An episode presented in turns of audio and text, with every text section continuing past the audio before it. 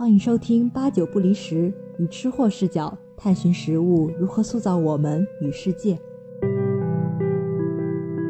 一起探寻食物真相，汇集当代吃货心声。听众朋友，大家好，欢迎收听八九不离十节目，我是今天的主播陆月 Cindy，我是主播方心，也是 Cindy，好巧好巧。对，今天算是双栖组合。嗯，没错。我们这期聊的话题是植物蛋白肉。对于国内消费者来说，植物肉大概是去年这个时候开始火起来的。当时美国的素食肉制品公司 Beyond Meat，它在国内叫别样肉客，和国内的快餐巨头合作进军中国市场。随后又有很多本土的植物肉企业加入，推出了很多样的植物肉的产品。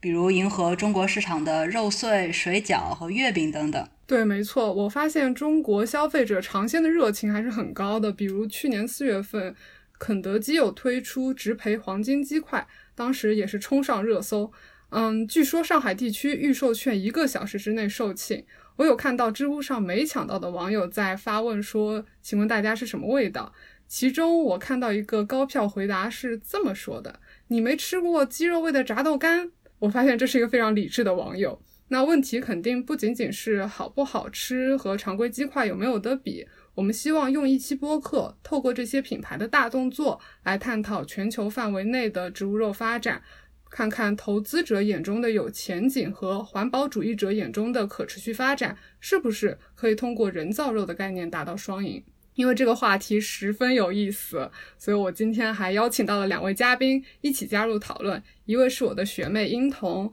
另一位是方心的本科室友思睿。欢迎大家，欢迎大家。大家在学术背景上都和食品相关，但是又不完全一样，也期待能听到很多不一样的见解。那就先请两位自我介绍一下吧。大家好，我是蒋思睿，我毕业于南京农业大学食品科学与工程专业，目前就读于欧盟硕士。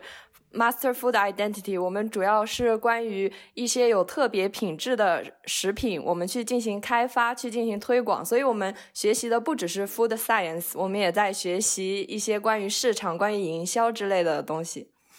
嗯，真的听得好有意思。我前面跟殷彤说起来你的背景的时候，殷彤说他也超感兴趣，所以殷彤你也来跟大家自我介绍一下吧。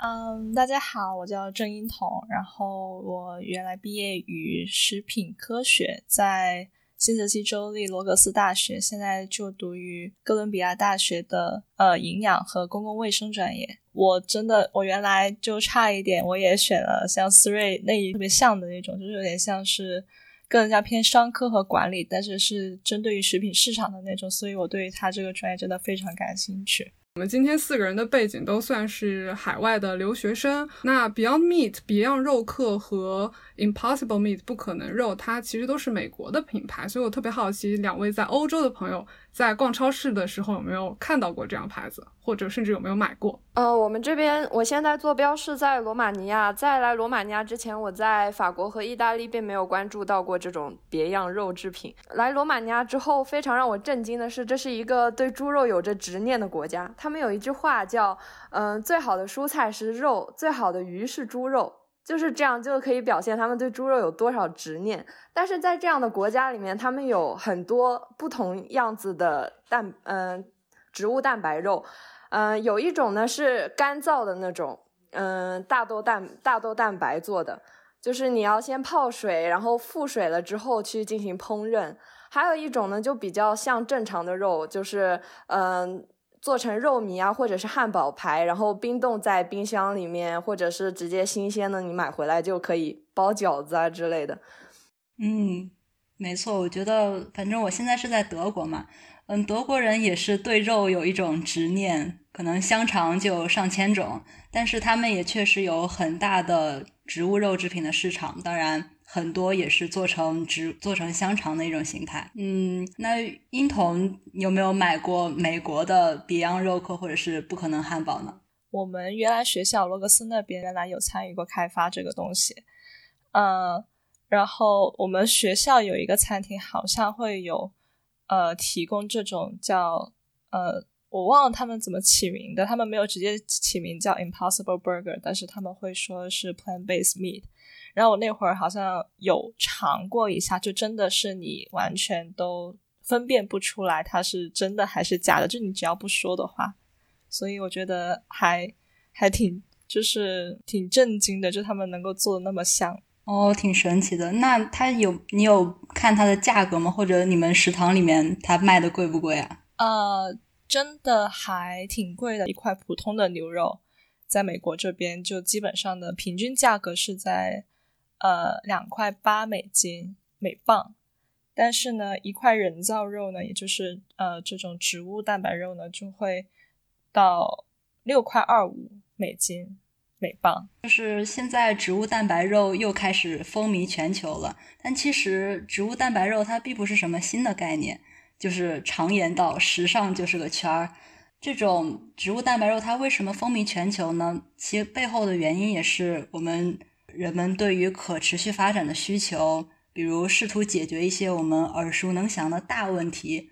呃，人口增长啊，肉类消耗激增啊。还有一些集约化养殖、大规模肉制品的生产，对于环境、动物以及人的一些负面的影响。是的，是的。就如果我们展开来说，就我和英童，我们课程当中都有提到说，呃，人类的饮食，尤其是西方饮食当中，对于肉、蛋、奶。的过分强调对于地球来说完完全全是一个大负担。那全球范围内预计到二零五零年，也就是不远的三十年之后，动物制品的需求量将从一九九九年至两千零一年间的二点二九亿吨直接翻倍到四点六亿吨。我觉得这个数字还是挺吓人的。那为了让这么多的人口能都吃上肉，我们现在进行的是工业。嗯，集约化的养殖，而这样的养殖它是有代价的。比如在美国，约八成的抗生素它是用在了畜肉生产、农业生产上，滥用抗抗生素和令医生头疼的抗生素耐药性这两个问题其实是紧紧相扣的。除此之外呢，畜牧业它现在的呃温室效应气体排放也是一个大问题。它占到了整个农业活动近八成的温室气体排放量。最最最后说，这这些品牌他们也是意识到了生产动物蛋白比生产植物蛋白来的更耗水，需要更多的土地。所以我觉得现在我们呃餐饮业或者说食品研发圈里面，在这样的背景下，好多人都觉得推广植物肉，让大家少吃肉，是能够拯救世界的。我觉得这可能也是很多植物肉制品公司他们的一个出发点之一。Siri，你给一个国外的肉制品公司写一个商业计划书，他们想进军中国市场，你觉得从哪些方面他们会有所考虑呢？我会说，最主要的一个方面是，首先当然是价格，价格很重要，对于中国消费者来说。还有一个呢，应该就是饮食习惯。麦当劳和肯德基他们进军中国市场的时候，都会有针对中国市场去做出一些嗯产品的调整。就像肯德基早餐居然供应油条和粥，对吧？然后同样的来说，蛋白肉也是，就是你在国外你做的像是汉堡排这样的东西，进进军中国市场，你就应该做一些中国人民需要的东西。像我知道现在有的有的品牌，它就在开发，比如说针对于火锅、针对于烧烤之类这些东西的素肉。对，我觉得这就是一个很好的切入点。嗯，但是确实挺难的。中国人的饮食实在是太多样了，就很难做到面面俱到啊。是的，但是它没有必要面面俱到。它作为一个企业，它要进军中国市场，它只需要找准一个中国人民所需要的点。比如说，我说我这个素肉就是做给火锅的，那它就可以有足够多的受众呀，去和一些火锅品牌合作。如果说今天海底捞推出了一款蛋白素肉，你是否愿意去尝试呢？只要找准一个切入点就可以有所发展。Impossible Food 在一开始他们进军市场的时候，也是先从 Foodies，就是嗯食物猎奇爱好者，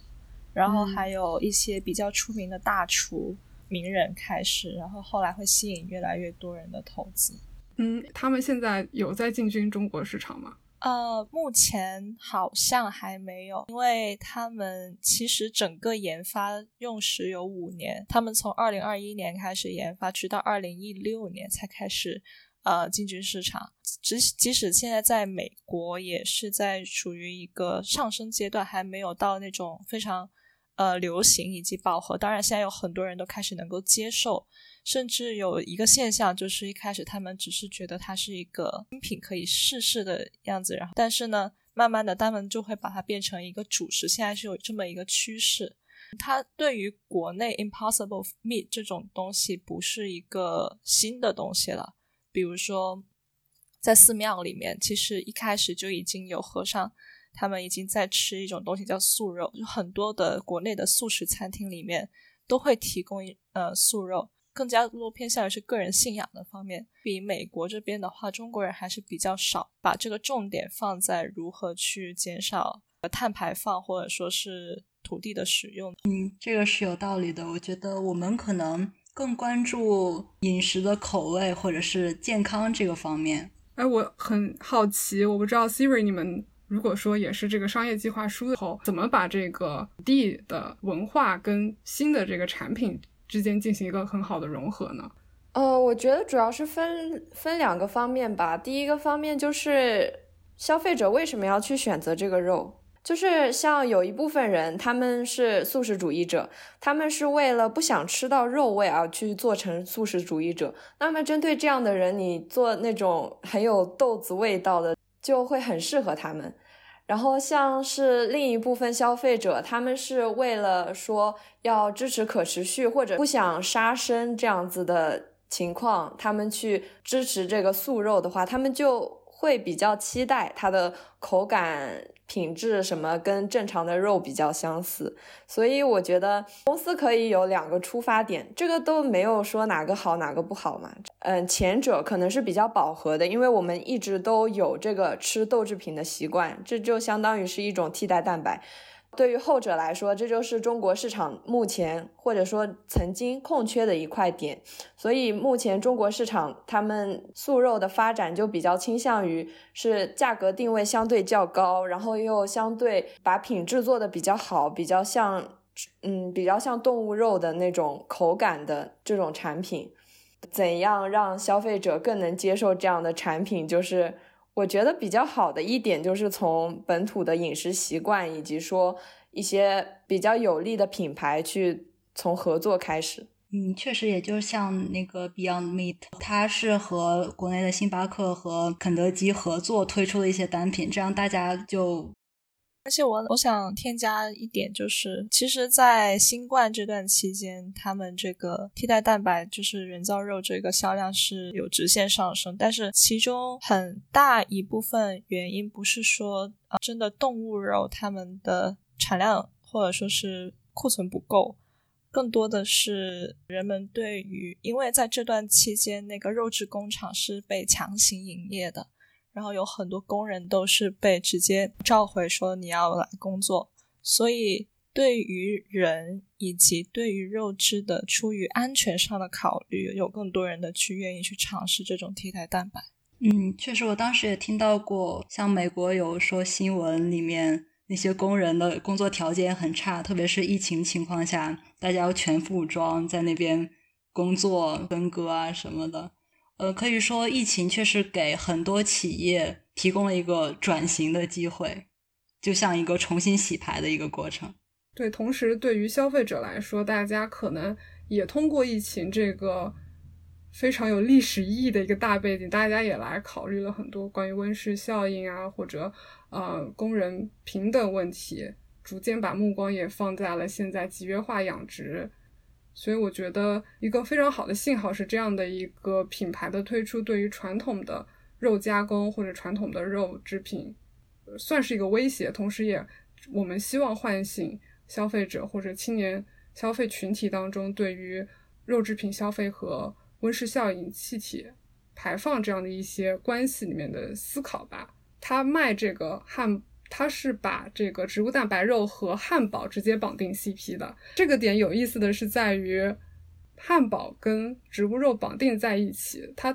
从根本意义上来说，依旧是一个西方饮食的那种。对，没有觉得说我们现在把汉堡啊，我们这样的一个推广形式下面，对我们的健康来说，是不是一个真正的一个好的一个信号呢？我觉得他们一开始，呃，先他们的在于汉堡上的这个切入点，其实有他们的道理，因为即使是这种替代蛋白或者说是人造肉，他们在质感上还是很难的去接近于真的肉。所以他们除了在汉堡肉，因为汉堡肉算是就是其实这是他们最容易去接近的一个肉质的一个产品研发吧。但我觉得他们的切入点可能就是为了大家先从一个看起来并没有突兀，就是说跟真实产品或者是跟我们原来有的产品出入太大的一种呃食物去入手。所以其实这个是可以理解的。嗯，对我也觉得是这样的，就是。他做汉堡的时候，他希望去模拟真实肉的口感，他需要添加的一部分是脂肪，一部分是它的粘合剂。因为正常你和和肉的时候会发现它是有粘性的，但是你用植物蛋白做出来的肉，它可能就没有这个粘性。这就是为什么他们需要往里面去添加粘合剂。这样的话，这种情况下，它如果是汉堡排或者是肉糜这样的形式的存在的话，是比较方便它去这个质感去进行改造的。哎，没错。那我们现在就可以探讨一下，比如说这种植物肉制品，它们的生产流程大概是什么样子的？呃，我有去了解过，他们最后就现在 Impossible Meat，呃，在市场上他们的基本材料是豆类蛋白，然后还有土豆蛋白，然后还有他们发明出了一种可以携带原原血红素的一个酵母粉。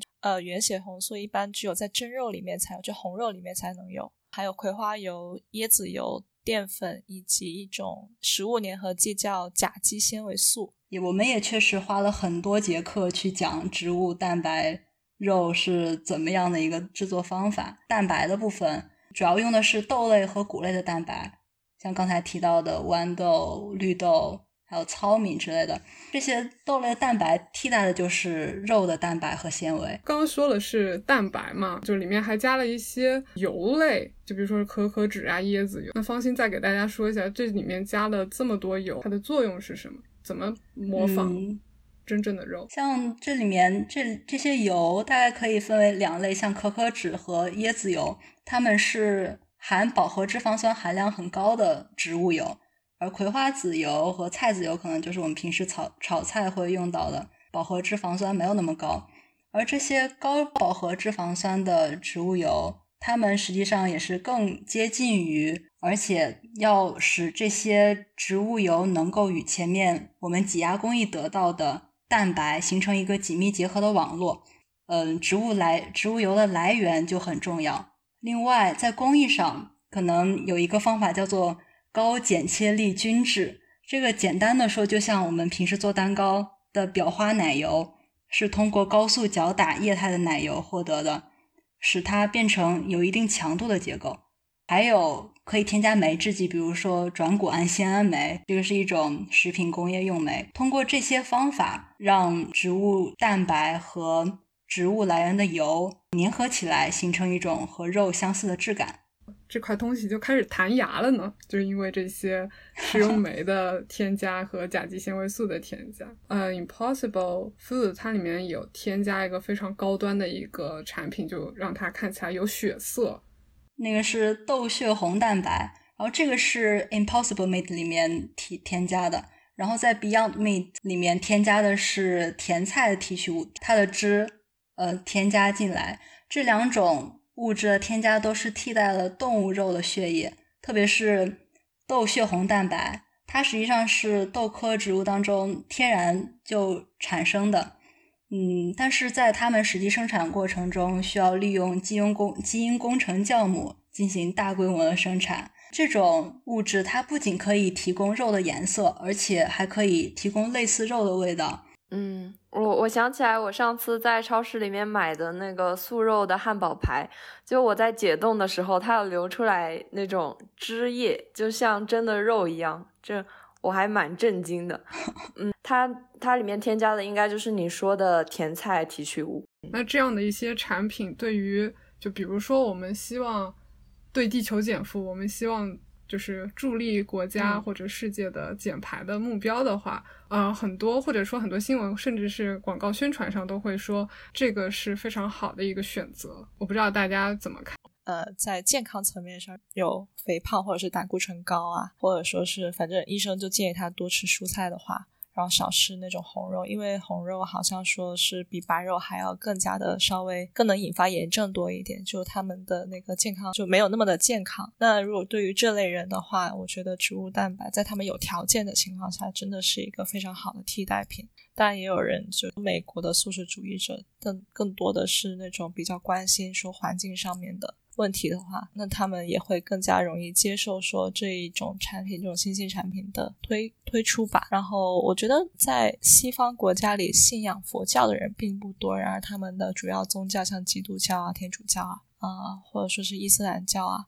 并没有说不能吃肉。所以如果说一个人要开发市场，他们的切入点，我觉得美美国这边的话，在信仰上面，可能我们就嗯不去下太大的功夫。这样想还挺有趣的，就是从文化和宗教的这种大背景来探讨我们对于饮食的选择是怎样的。对，但我们其实刚刚前面有呃通过方心的科普小课堂，我们大概知道这些啊。成分表上这一串的东西是怎么最后加工成了你手上的这个肉排的？但我其实如果从营养的角度上看，以及很多美国的营养师，他们也会隐隐的担忧，是觉得这样的产品是一个深加工产品，就是它离我们真正在地里看到的这样的豆子啊食物来说，它偏离度就非常的高。从个人健康层面上，刚刚殷童也有提到，对于某一些有慢性疾病的患者来说，确实是个好选择。那它是不是我们未来一个健康饮食或者餐盘上的一个必要的一个选择？肯德基推出了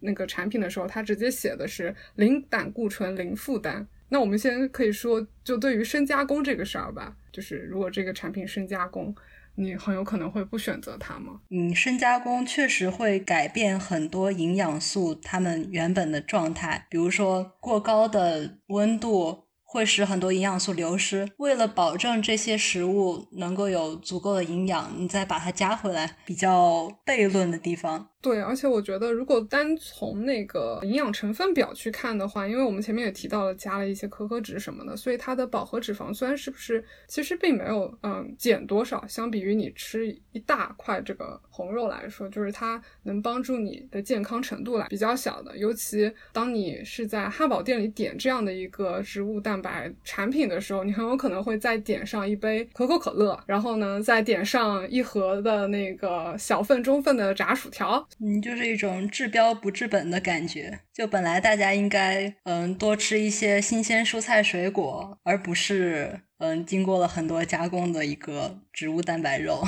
对，而且换一个角度，就是从减碳这方面讲的话，它也是说，呃，我本来是为了减碳，我去选择一个植物基的蛋白，但是呢，我加工的过程中，这些碳是不是又消耗掉了呢？到底有没有解决？我们的出发点的那个问题就是对环境的好处、可持续发展。因为我反正前一段时间上课，老师会讲到，如果你摄入太多的蛋白，实际上对你的新陈代谢也是有负担的，比如说肾脏的代谢啊，甚至可能会加速你衰老的速度啊等等。过多的蛋白质，它们最后也会变成脂肪。对，就虽然说不会像碳水一样那么容易的变，但是它们也会变成脂肪。所以我觉得人一定要追求一个三大元素的平衡。对我，我觉得完全同意。就是说，我们即便说有这样的新型的产品推出来了，大家也不能把它当做就是灵丹妙药，就是吃了它哦，好，我以后的血压就不会高了，我体重就会降。需要很。全面的去看待这个问题，而且如果说你是在点汉堡的时候点了这个，如果你又喝了那个可口可乐，那我确实也觉得这个对减排这个大目标来说，好像也没有有太多的贡献。所以打开方式很重要。我们在北美的一些文章里面叫它假肉，就 fake meat。我也不知道在欧洲的话，大家会怎么去叫这样的一个产品吗？据我们了解，说他现在还是接受它叫嗯植物基蛋白这个说法，叫植物肉这个说法。但是欧洲它本身它的习惯是说，比如说像我们国内的大麦茶，它里面是没有茶的。那么它在欧洲市场上，它是不可以茶以茶这个名称命名的。但是据我们了解，现在对于植物植物蛋白肉，它这个 meat 这个词放在这里，它目前是算是网开一面。但是，嗯，在我们做 case 的时候，老师有说过。就是如果你现在做一个公司，你用植物肉这个去命名它，欧盟现在是对这方面非常有争议，随时有可能取缔掉这个名称。那么有一天你你失去了这个名称之后，你需要把你的公司重重新命名，你需要重新去获得消费者的信任，这就是对于现在新入场的公司的一个风险的存在。比较好的建议就是叫它替代蛋白。那会不会？起名叫植物基蛋白会让人会感觉更加健康一点，对于消费者。对对，就类似于像这样，他们的根本来说就是你不能把 meat 这个词放在这里，你可以叫它 protein。我有我有跟老师讨论过这个问题，我说在我们中国来说，我们可以管这个叫肉，为什么？因为我们的语言习惯不一样，我们的水果的可食用部分我们也可以叫果肉，我们的肉放在这里不代表它是动物来源的。但是对于他们来说，他们说的 meat 就是来自于动物的，所以他们用这个词需要非常谨慎。确实，现在其实在中国还没有对于植物肉、植物蛋白肉的一个国际标准国标。这个国标是在去年才开始正式立项的，但是现在还没有出台。嗯，像比如说加拿大，它已经有对植物肉的明确规定，他们就把植物肉分为两大类，一类是。作为肉的替代品，就是它一定要是一种高仿真肉，像 Beyond Meat 这种，所以它必须符合特定的蛋白和脂肪含量的标准，而且在这种情况下，它们的名字里面也必须包含仿真这个词，就是 simulated。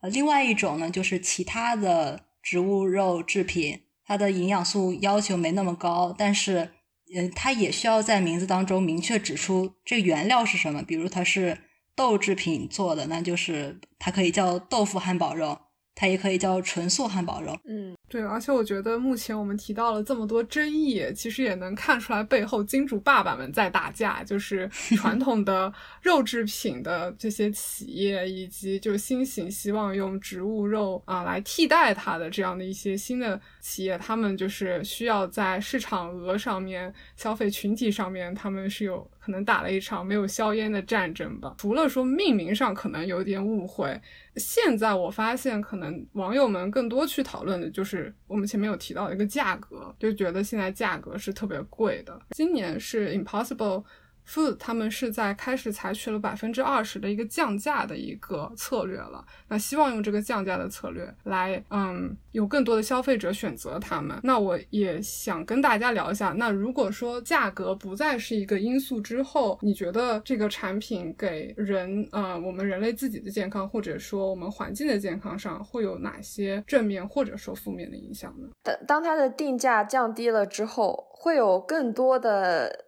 出于好奇心去购买它的人，然后当这群人意识到了这个东西是我可以接受的之后，他们有可能会形成一个消费习惯。总的来说，我对于这这种产品还是挺看好的，起码对于这个好奇心非常重的我来说，我在这里花了大于两欧元的价格买了两块汉堡排。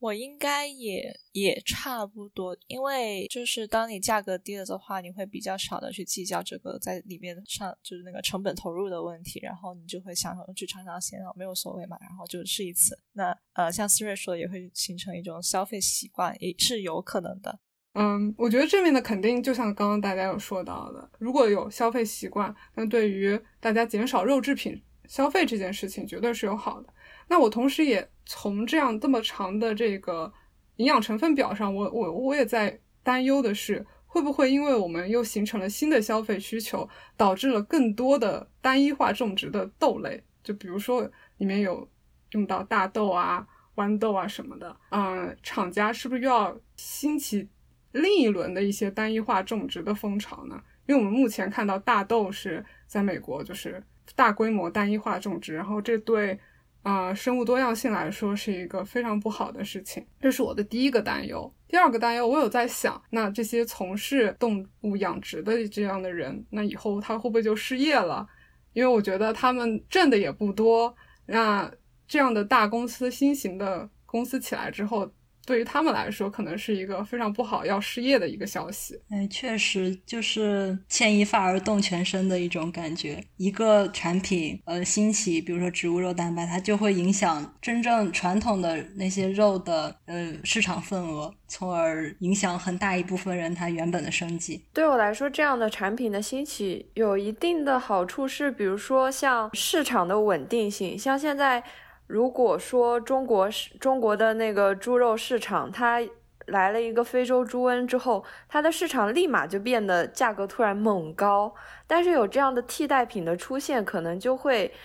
让这些人畜共患疾病的存在对这些价格波动的影响减小。嗯，这个角度很好哎，感觉就是一种从整体的从食物系统的角度来看这个问题。对，然后。其实最后最最后我会想补充的，可能也是因为从营养学的角度上说，我会想说，我唯一的一个非常担忧的点是，越来越多的产品在市面上出现之后，我们是不是会越来越远离我们希望大家吃 whole food 全食这样的一个概念？就是大家可能越来越懒，只想微波炉五秒钟啊吃上一顿饭，而不是说真正回归到就是从买食材，然后支持本地的。啊，农民这样的一个角度，所以这会是我一个担忧。没错，就是要找到一个平衡吧。工业产品、工业化的呃生产肯定还是要存在的，但是我们也不能遗弃那些大家一起烹饪、一起，其实它也是我们生活和文化的一部分。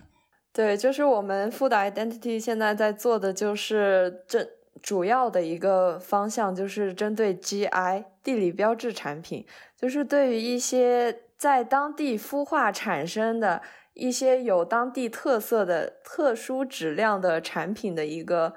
去开发、去保存、保存一种历史、保存保存一种加工工艺，也是在支持本土化消费的。一个过程，没错，就像德国，它有那么多的香肠，你肯定不能让他们全部都不生产了，大家都吃植物肉了。那那些传统的、很很有很有趣的一些产品，可能就消失不见了，那也是挺遗憾的。对，我觉得要达到我们呃地球的健康以及人的健康的一个大和谐，真的不能只看一个产品。或者一种工业，通过跟大家聊天，去看不一样的角度，然后去探讨我们现在食品体系当中的一些问题和一些很有意思的连接点，聊了非常多的话题。从植物肉，大家有没有买过？他们对于他们的接受度是怎样的？以及延伸到这些植物肉的生产厂商在进入一个市场，他们需要考虑哪些问题？之后我们又谈到了植物肉它到底是不是健康的，所以我们要先了解它是怎样生产的。我们聊了很多生产的流程，包括用到的原料，同时我们还讨论了这些法律法规，包括它的名字的命名。所以今天确实涉及到了很多，不只是植物肉的一些问题，还包括呃饮食习惯啊，还有健康啊，还有食物系统对于可持续发展的一些影响。也非常感谢两位嘉宾的参与，谢谢。今天的节目到这里就结束了，但我们对食物的灵魂拷问还将继续。声波另一端的你对植物蛋白肉有哪些不同的看法呢？欢迎大家留言或者提问。如果你对其他食物相关的话题感兴趣，也请分享给我们，也许会成为我们之后节目的主题。食物不是生活的全部，但也八九不离十呀。我们下期再聊。